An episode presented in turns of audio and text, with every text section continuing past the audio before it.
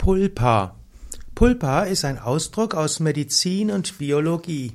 Pulpa bezeichnet eine weiche oder auch eine breiige Masse. Pulpa kommt vom Lateinischen und heißt eigentlich Fleisch.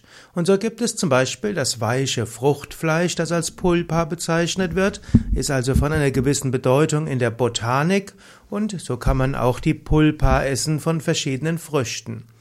Pulpa ist auch bekannt als die sogenannte Zahnpulpa, eben das Zahnmark.